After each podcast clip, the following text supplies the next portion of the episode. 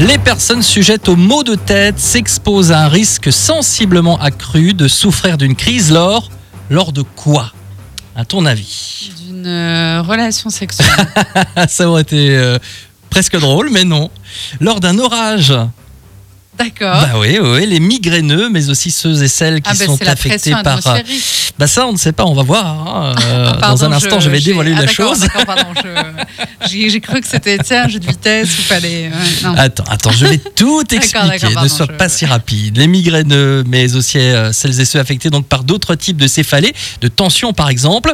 Euh, il est connu de longue date qu'une série de facteurs peuvent favoriser le déclenchement d'une crise et donc aussi explique cette étude réalisée à l'université de Cincinnati du temps orageux.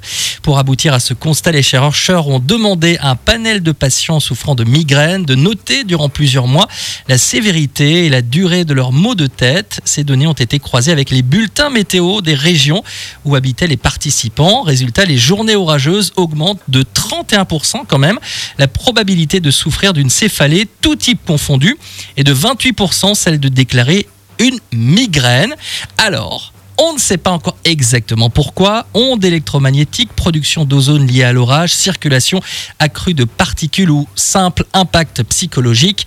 On n'a pas encore tout à fait la réponse. Eh oui, mais c'est comme les gens qui ont mal aux genoux quand, euh, quand il va tu fais- pleuvoir. voilà, ça, ou des trucs comme ça. Ouais. Mais moi, j'y crois, ces trucs. Mm. Je crois vraiment Ah ouais, bien que c'est un vrai impact. Euh, le coup du. euh, ouais, on a mal euh, aux articulations quand il va pleuvoir. Je trouve que c'est un bon.